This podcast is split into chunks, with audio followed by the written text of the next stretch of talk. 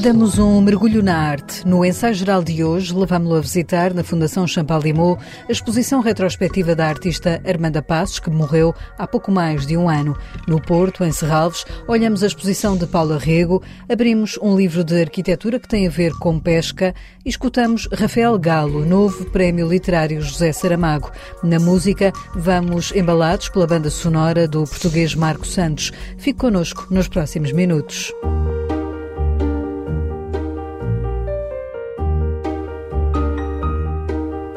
É um dos nomes maiores da arte portuguesa. Dizia que tinha medo de dar entrevistas porque não queria ser vedeta e porque afirmava se exprimia melhor na pintura do que com as palavras. E é na sua obra que a descobrimos. Na primeira exposição retrospectiva da pintora Armanda Passos, que morreu há pouco mais de um ano, estão reunidas mais de 80 telas. Na Fundação Champalimau, em Lisboa, a exposição reúne mais de 30 anos de trabalho. A curadoria é da filha da artista nascida no Douro.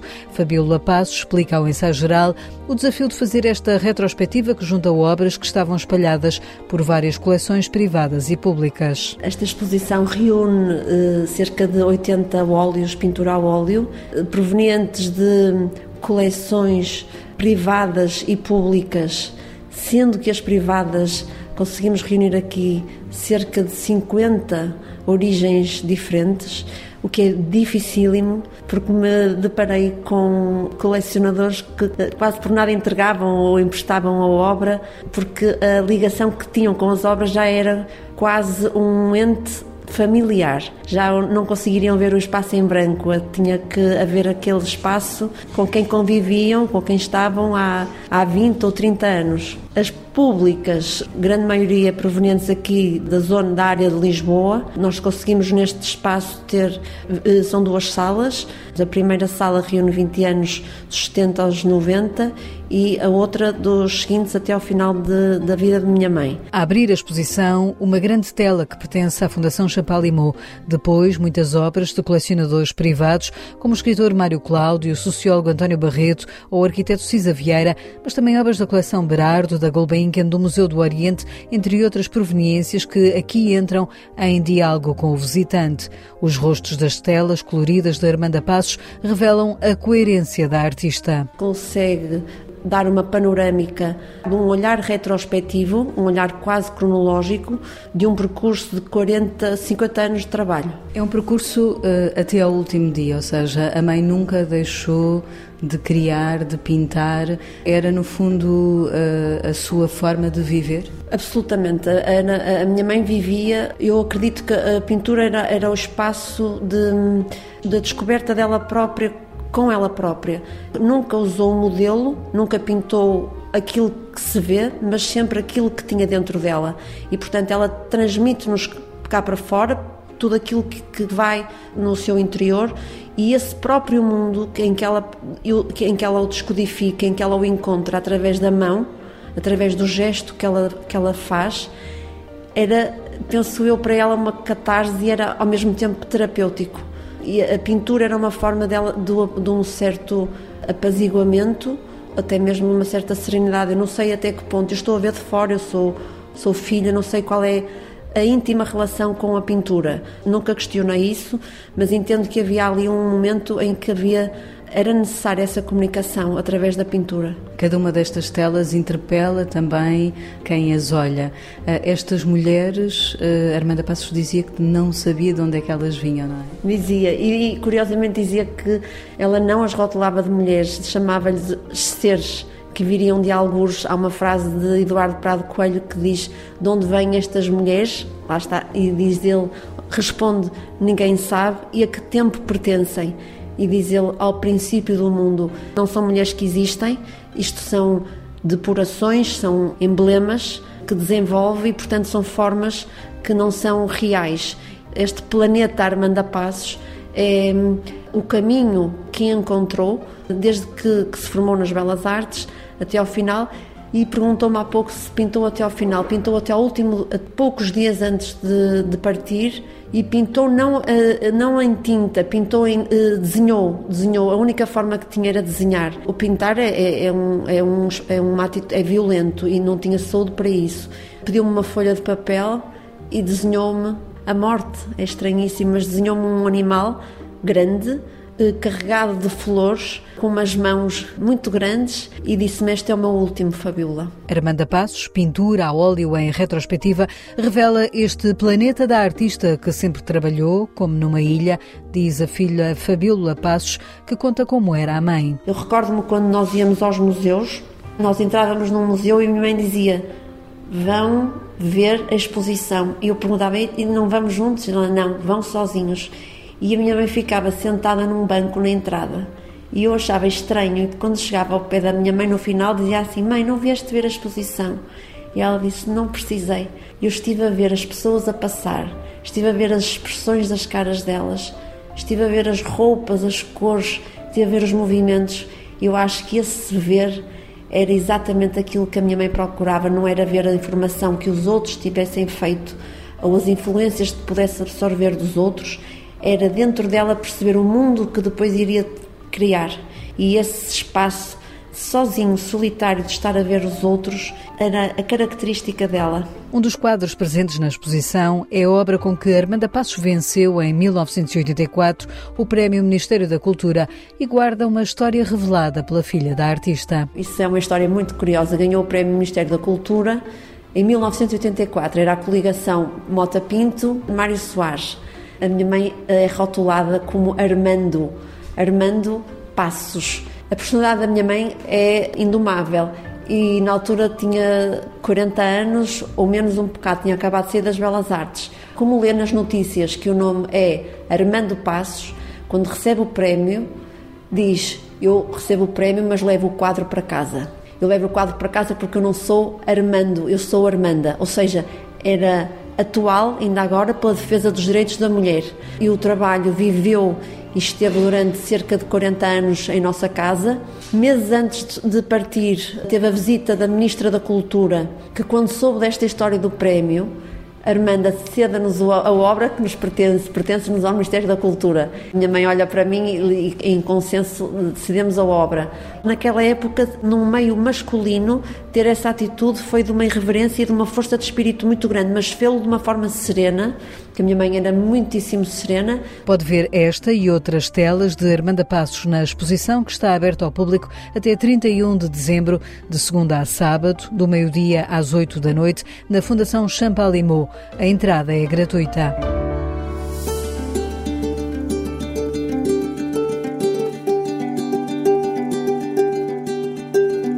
Na Fundação de Serralves, no Porto, está patente uma exposição dedicada à obra da Paula Rico. Quem conta um conto é uma mostra que reúne as obras da artista que integram a coleção de Serralves e que percorre o arco temporal de 1975 a 2004.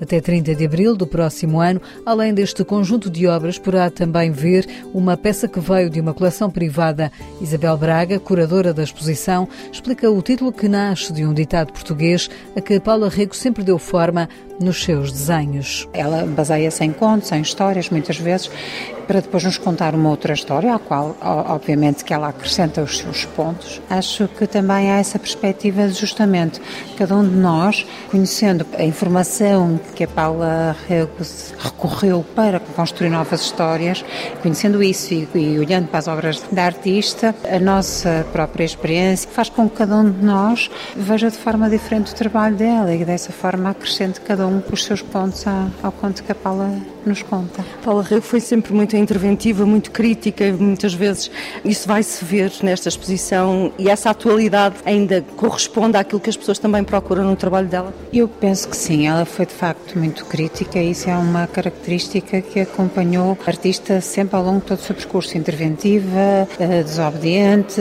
questionando aquilo, enfim, o estabelecido, desde os tempos de, em que era criança, em que vivia no Portugal do Estado Novo, até mais recentemente, quando teve uh, intervenções a nível, nomeadamente, da liberalização do aborto e uma série de obras que ela fez sobre isso. Essas obras, por exemplo, não estão na exposição, nós não temos essas obras na coleção de uma forma uh, direta, mas todo esse discurso é latente em todos os trabalhos da, da, da Paula Reu. Temos muitas vezes a representação da mulher de uma forma muito presente, sempre, e muitas vezes a mostrar a mulher nos bastidores, que de alguma forma é frágil, mas que por outro lado é combativa e é capaz de ter muita força. O facto de ser figurativa é importante e as pessoas rapidamente reconhecem e identificam. Isso é uma característica que, no caso da Paula, contribui para a sua singularidade, em que ela, numa altura em que as vanguardas se faziam justamente mais na arte conceptual, pop art, etc., a Paula conseguiu dar uma nova voz à figuração. A curadora Isabel Braga entrevista a jornalista Teresa Almeida, organizada no ano em que Paula Rego morreu. Esta exposição revisita a obra da artista. O que é que o bacalhau, a sardinha, o atum, a pescada, o polvo, o peixe-galo ou mesmo o tamboril têm a ver com arquitetura? A pergunta pode soar estranha, mas há um livro que o explica. Arquitetura do Bacalhau e outras espécies, que será lançado na próxima semana em Lisboa. É um livro que dedica cada capítulo a uma espécie diferente e relaciona com a arquitetura, explica André Tavares, que com Diego Inglês de Souza assina este livro. Começamos com o bacalhau e fomos continuando com a sardinha, o atum, a pescada e também o polvo, o peixe-galo e o tamboril e trata-se de um trabalho que procura cartografar esta arquitetura, a arquitetura destas eh, pescas, a arquitetura destes peixes, as suas transformações no tempo da indústria, em particular no final do século XIX e durante a primeira metade até os anos 70 do século XX, essencialmente, e perceber como é que as construções acabaram por ter um impacto nos ecossistemas e vice-versa, como é que os ecossistemas também tiveram impacto na cultura construída. Fábricas de conservas ou armazéns de bacalhau, como o edifício que hoje alberga o Museu do Oriente, são exemplos desta arquitetura ligada à arte da pesca. Mas há mais casos, aponta André Tavares. Um outro lugar que me impressiona muito em Lisboa, que é o Terreiro das Missas, ao lado do Agora Mate e do Museu dos Coches, e que era um lugar onde se encenavam as, as largadas dos barcos eh, para as campanhas de pesca e que é um lugar construído especificamente para missas campais de celebração do bacalhau. É óbvio que isso é uma construção humana e é uma, e é uma relação social com a pesca mas o, a paisagem da cidade, das cidades, vai sendo marcada por esses lugares, por esses frigoríficos monumentais. O caso dos armazéns, onde hoje é o Museu do Oriente, e de um armazém irmão desse, irmão mais velho, construído no Porto, em Massarelos, é um outro exemplo de como esta pesca ou, aqui, ou esse peixe também se monumentalizou na cidade e como é que também a arquitetura deu um caráter simbólico a essas pescas e a essas formas de construção. Mais do que um inventário deste património arquitetónico, o livro Arquitetura do Bacalhau pretende alertar para a necessidade de uma renovada relação entre a construção e o mar. André Tavares dá como exemplo o que aconteceu em Matosinhos, no norte do Porto. Talvez o exemplo de Matosinhos seja, seja evidente. Hoje chamado Matosinhos Sul, a expansão da cidade nos anos 30 muito apoiada na indústria das conservas de sardinha e que rapidamente, ao fim de muito poucos anos, já estava a dar sinais de, de ruína porque a pressão urbanística foi de tal ordem que as sardinhas não aguentaram e que rapidamente não havia sardinha suficiente para alimentar tudo aquilo que foi construído.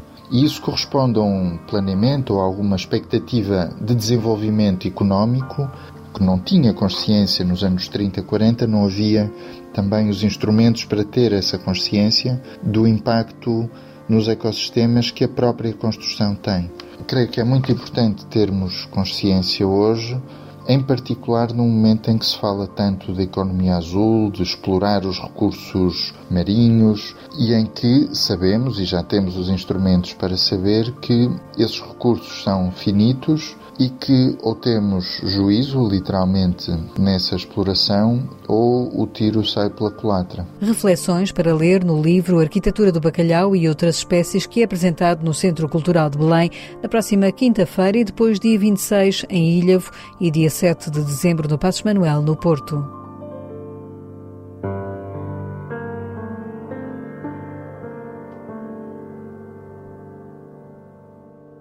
A história de um pianista está no centro da ação do livro Dor Fantasma, com que o escritor brasileiro Rafael Galo venceu esta semana o prémio literário José Saramago. A obra ainda não está nas livrarias, será editada mais tarde pela Porta Editora, mas no ensaio geral escutamos já um certo deste livro lido por Paulo Campos dos Reis. As mãos pousam ao piano. Na brancura do teclado, os dedos se deixam deslizar potentes cavalos marinhos de volta à água aonde pertencem. Este é um fragmento do livro Dor Fantasma que Rafael Galo assim apresenta. O meu livro ele é, ele é, a história de um pianista de música clássica, o Rômulo Castelo, e como é comum às vezes em músicos né, de música clássica ou de concerto terem aquela busca por perfeição, aquela exigência muito alta, só que no caso dele é extremo. E ele quer muito tocar uma peça que ele acredita que é intocável, que ninguém mais toca, e ele quer ser o único que toca essa peça e se tornar o grande intérprete. E no meio disso tudo, ele tem um casamento que fracassou, porque ele não se importa com a esposa, ele não se importa com o filho, ele só fica ali na sessão do piano. Só que ele sofre um acidente e ele tem a mão direita amputada, então ele já não pode mais ser isso que ele se focou inteiramente em ser. E ele também não consegue ser outra coisa, ele não consegue encontrar um outro sentido na vida, então ele entra numa espiral de derrocada. E é bastante sobre essa acho que essa rigidez assim de, das coisas, de você achar que tem que ser de um jeito, não se abrir para os afetos, para diferentes formas de viver, de e com o outro, com as outras pessoas. Acho que é sobre isso o livro. Um romance impregnado de música. Assim o classificou o escritor e membro do júri do prémio Bruno Vieira Amaral, que fez o elogio da obra, da qual escutamos mais um excerto ao som da composição de Marcos Santos, o músico com quem conversamos mais à frente. Das cordas de aço, as ondas sonoras se alastram pela madeira do piano, expandem-se no ar. Ondas até se infiltrarem no concreto e nos tijólios do prédio. Ondas, ondas. Nos estofados das poltronas, ondas e ondas e ondas nos corpos de cada ouvinte. No ensaio geral recebemos agora Guilherme de Oliveira Martins, do Centro Nacional de Cultura, que nos deixa sugestões de leitura nos fala também hoje sobre a artista Armanda Passos. Armanda Passos, que nos deixou em 2021 pintora versátil, inconfundível e multifacetada, com uma imaginação poderosa na expressão de Raquel Henriques da Silva, tem 80 obras a óleo na Galeria de Exposições da Fundação Champalimau. Pintura a óleo em retrospectiva tem curadoria de Fabiola Passos, filha da artista. Reúnem-se também os testemunhos de vários artistas e personalidades públicas e a explicação da gênese desta mostra. Armanda Passos tem um traço inconfundível que deu voz à mulher, mostrando-nos rostos que nos chamam à compreensão da humanidade. Licenciada pela Escola Superior de Belas Artes do Porto, expôs as suas obras a partir de 1976 e tem presença em importantes coleções como o CAM da Fundação Gulbenkian, a Coleção de Arte Contemporânea do Estado, Fundação Oriente, Fundação Milênio ou Museu Amadeu de Sousa Cardoso. Certa vez, Eduardo Prado Coelho exprimiu o seu fascínio pela obra de Armanda Passos. De onde vêm estas mulheres? Ninguém sabe. A que tempo pertencem? Ao princípio do mundo, mas declinando ao longo dos séculos e países num contraponto permanente entre o traço europeu e o traço muçulmano. Por vezes parecem presas de um poder obscuro, alienadas desde os séculos mais longínquos, encarceradas na obtusidade dos saberes cativos. Elas também parecem deter uma sageza insolente e alheia às razões do nosso tempo e à masculinidade que rege o funcionamento do universo. Nesta semana, em que ocorrem os centenários de José Saramago, José Augusto França e Jorge Vieira, lembramos a obra de Miguel Real e Filomena Oliveira, publicada na Companhia das Letras, As Sete Vidas de José Saramago, um belo repositório que nos permite compreender a vitalidade do romancista. Recordamos ainda O Senhor da Além, de Teresa Veiga, da Tinta da China, a que foi atribuído recentemente o prémio Fernando Namora. E aconselhamos a leitura de Evangelhos apócrifos gregos e latinos, com tradução e comentários de Frederico Lourenço na Quetzal. E por fim, a Revolução de 1820, leituras e impactos do Instituto de Ciências Sociais, que nos apresenta as comunicações do Congresso que teve como primeira figura organizadora Miriam Alpern Pereira.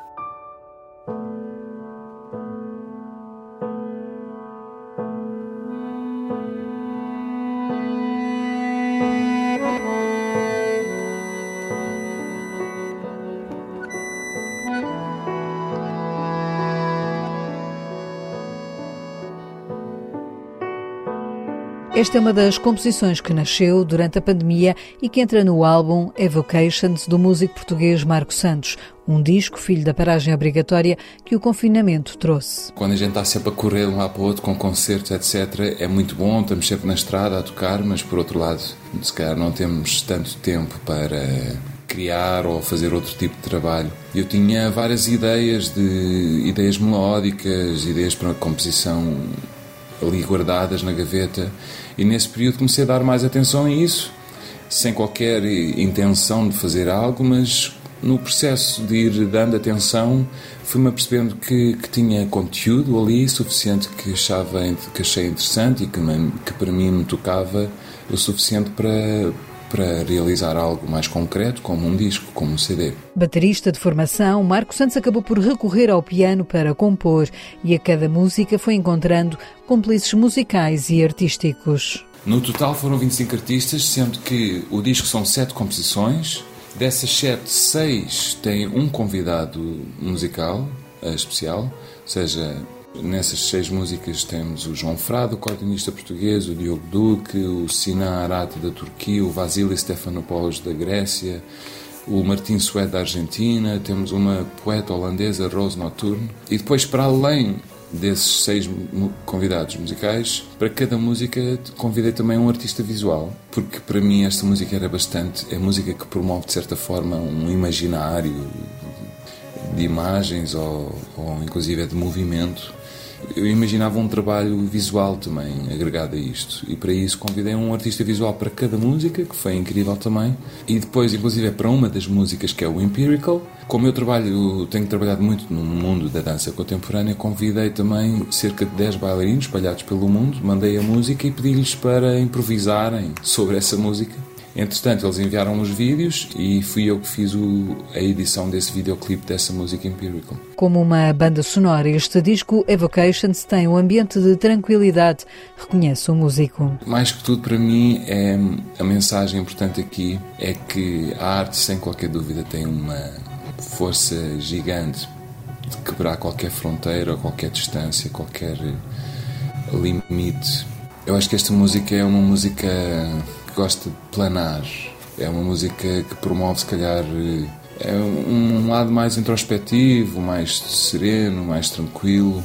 E vai poder ouvir Marco Santos ao vivo a partir da próxima semana pelo país, a começar pelo Algarve. 25, 26 e 27 de novembro vamos estar no Algarve, Olhão, Tavira e Faro.